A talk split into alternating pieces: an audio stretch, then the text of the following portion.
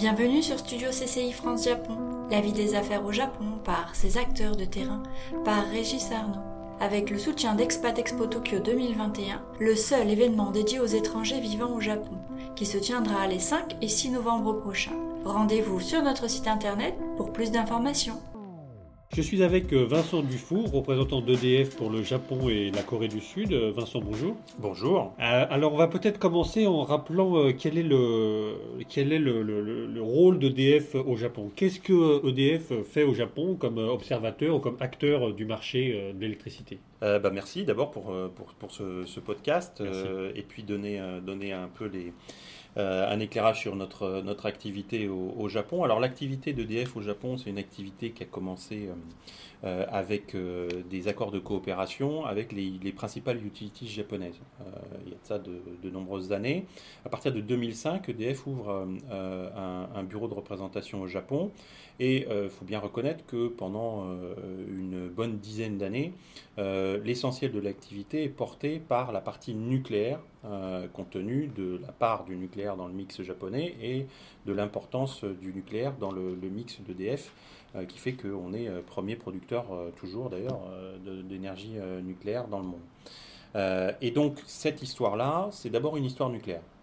ensuite, elle se complète assez naturellement de recherches communes et on mène des recherches, des travaux dans le domaine nucléaire, puis on s'étend à d'autres domaines la mobilité électrique, euh, l'hydrogène euh, et les réseaux, euh, les séismes, la tenue au séisme, etc., qui nous intéressaient, alors dans les deux sens, hein, puisqu'il y avait des compétences un peu exclusives côté japonais sur un certain domaine, et puis de notre côté aussi des compétences qu'on pouvait mettre à profit pour aider notamment à la sécurité et à la, sûreté des, centrales nucléaires, ce qui a été encore plus vrai d'ailleurs après donc on continue avec ce, deuxième temps, je dirais, qui s'étoffe un peu en termes d'innovation. Euh, et puis un troisième temps euh, qui est plus proche, qui est euh, les, les 5-6 dernières années, où euh, post-Fukushima, EDF euh, e devient un partenaire euh, très important de JERA dans une joint venture pour trader du gaz naturel liquéfié au départ, puis ensuite du charbon à l'échelle mondiale et qui accompagne la montée en puissance du Japon comme principal consommateur de, de GNL, donc à l'échelle mondiale. Et puis, trois, dernier volet ou dernier pan euh, de développement de l'activité, on a, euh, depuis une dizaine d'années, euh, développé une activité en pays tiers où on a implanté des centrales, des centrales hydrauliques, des centrales au gaz, des projets solaires, des projets éoliens.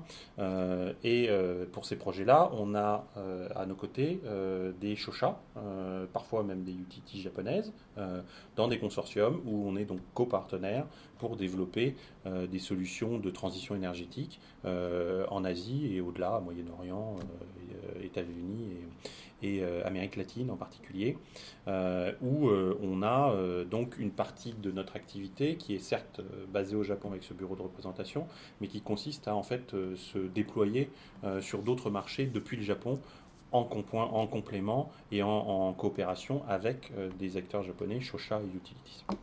Alors on va peut-être, puisqu'on est à un moment clé, mais il y a souvent des moments clés dans l'énergie euh, au Japon. Euh, on est dix ans après Fukushima et on est euh, juste au lendemain de l'annonce de plans stratégiques pour 2030 et à l'horizon 2050. Peut-être on peut commencer par un, bref bilan de ce qui s'est passé depuis Fukushima. Alors soyons simples, faisons, faisons peut-être énergie après énergie, nucléaire, fossile et renouvelable.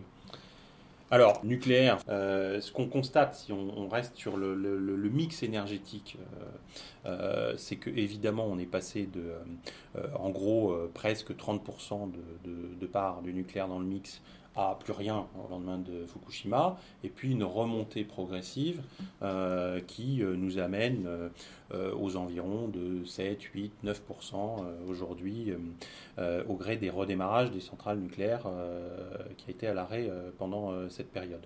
Le nucléaire était avant Fukushima prévu comme une, une, énergie qui allait représenter grosso modo 50% du mix. Je crois que c'est intéressant de le garder en tête parce que ça montre bien que on était de 30 à 50% tendanciellement et puis on est passé de 30 à rien.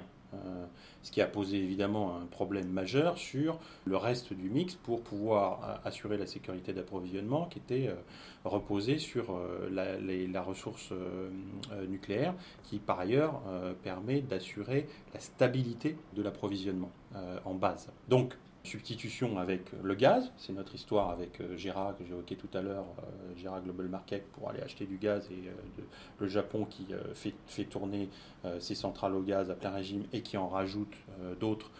De même que des centrales au charbon. Et donc on se retrouve avec un mix qui devient de plus en plus fossile, à telle enseigne qu'aujourd'hui on est, quand on a la composante gaz plus charbon, euh, on est à à peu près 75-80% du mix qui euh, euh, est carboné. Et le pétrole qui est devenu très faible. Et le pétrole qui, devient faible mais qui reste dans, cette, dans cet ensemble carboné. Et puis à côté de ça, on a les nouvelles énergies. Alors j'oublie au passage l'hydraulique qui continue à faire son office euh, et qui est une énergie extrêmement utile puisqu'elle assure aussi la base, est extrêmement flexible et euh, dans la période, euh, suivant les régions, elle est plus ou moins développée, mais elle reste un élément clé et souvent comment peu euh, évoqué euh, du mix, euh, du mix japonais. Alors que c'était du renouvelable sans le savoir, l'hydraulique. C'était du renouvelable. Alors maintenant, on parle des nouveaux renouvelables pour distinguer l'hydraulique qui est renouvelable par définition, et puis les nouveaux renouvelables que sont l'éolien terrestre en mer et également le, solaire photovoltaïque.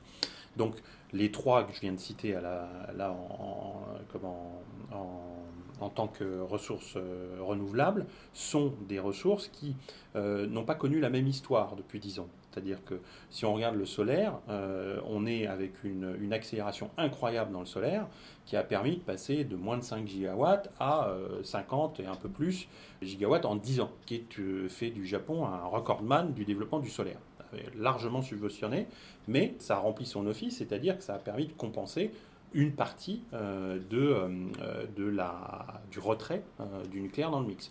En, en complément du gaz et du charbon, comme je l'évoquais tout à l'heure. Et puis, en revanche, l'éolien, lui, a mis du temps à se développer. L'éolien terrestre, au Japon même, parce que, enfin, sur le, je dirais sur le, sur le territoire japonais, puisqu'il il y avait des difficultés pour trouver de l'espace, des oppositions locales, etc., comme ce qu'on peut connaître d'ailleurs ailleurs dans le monde.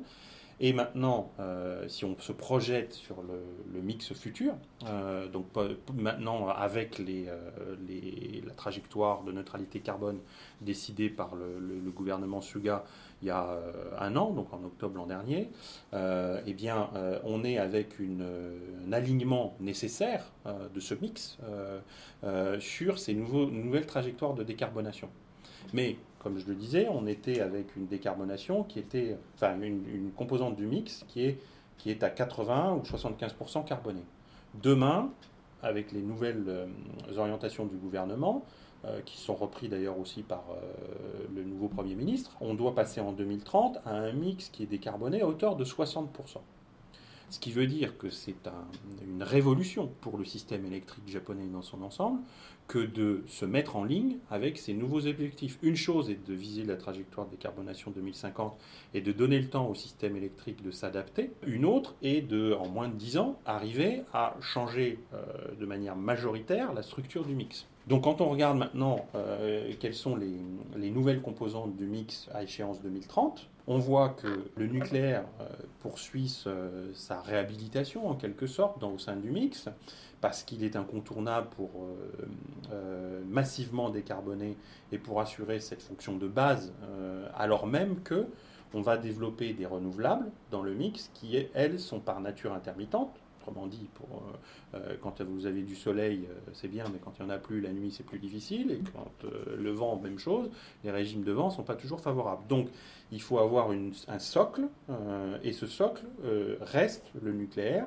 D'ailleurs, ce qui est assez intéressant, c'est de voir qu'entre la prévision euh, du cinquième plan énergie et, la et, le nouveau sixième plan énergie qui est sur le point de sortir, finalement, la part du, mix, du nucléaire dans le mix reste la même, 20-22%.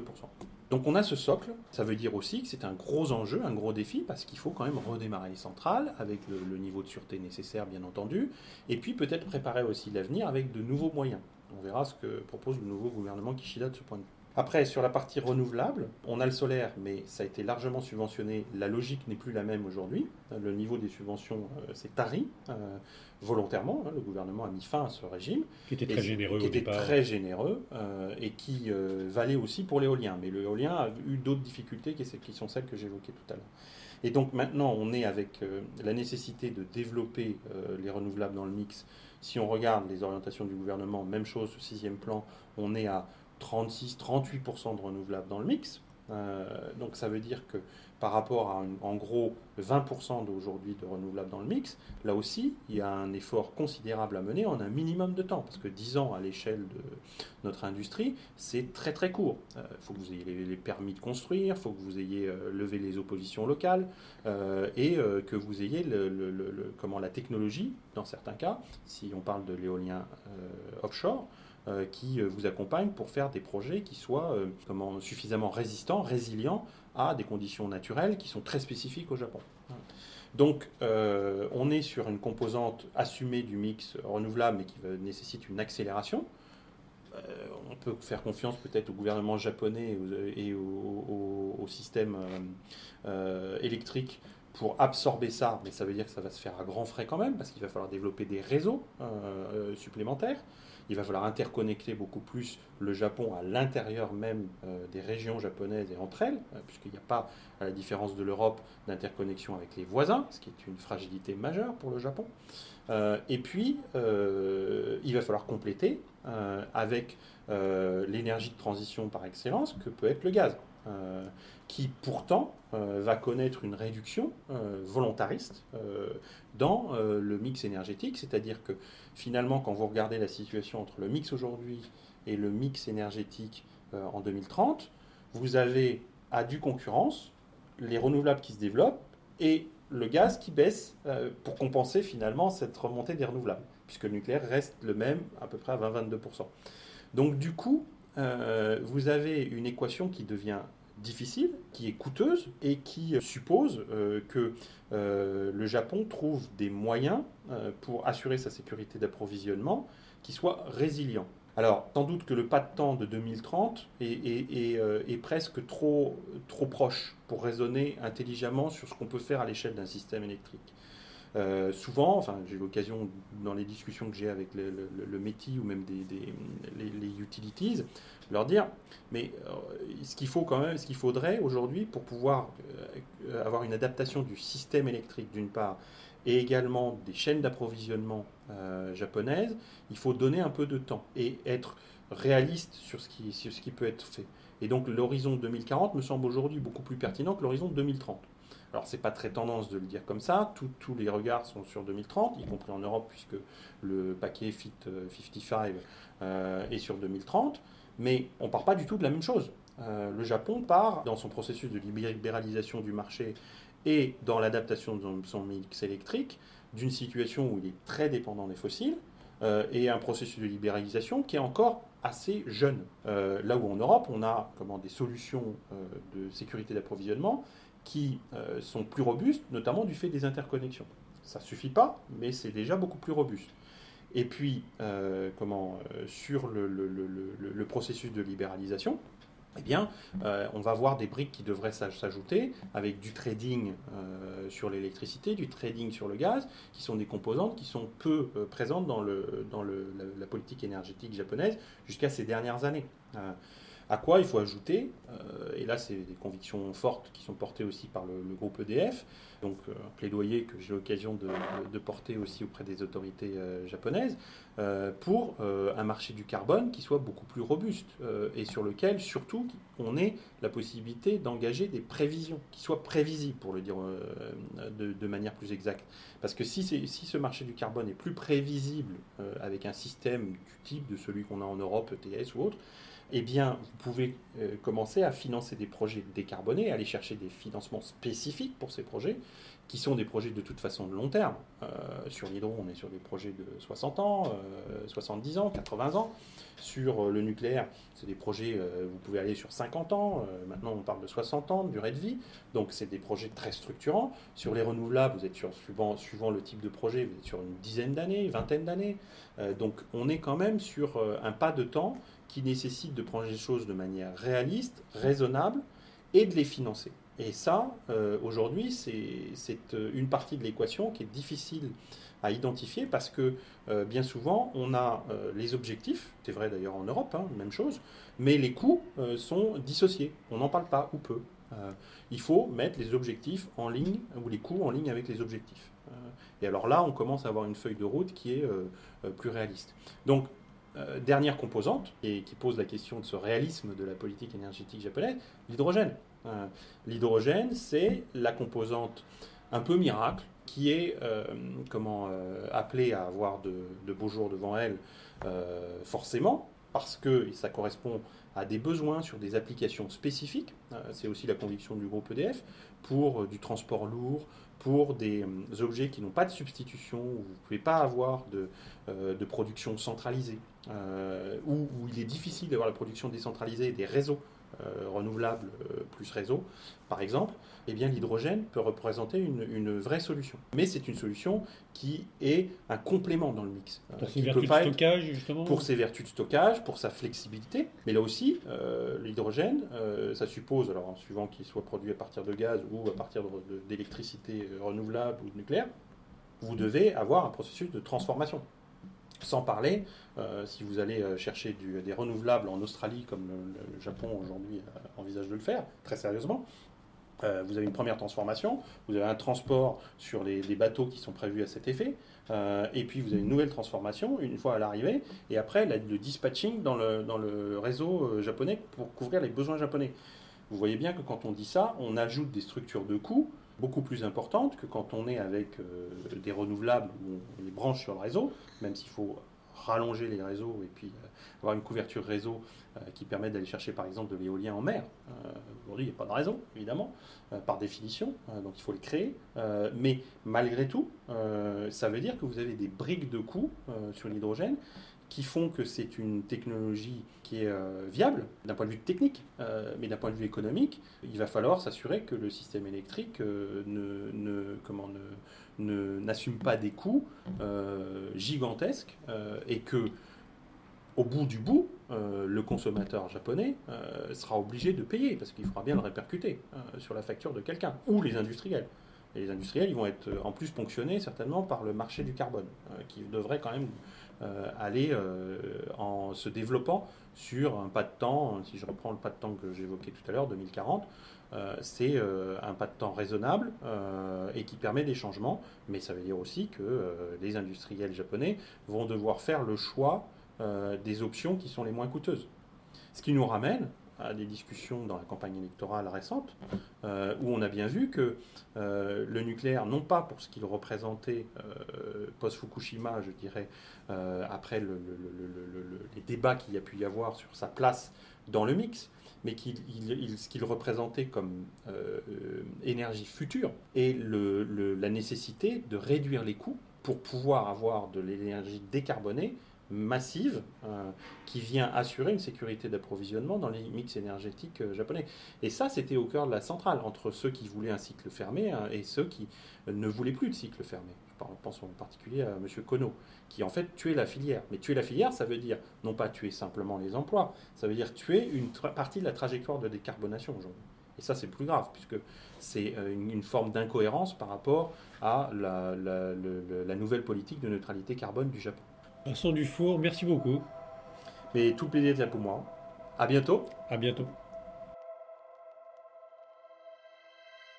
C'était Studio CCI France Japon. À bientôt pour un nouvel épisode.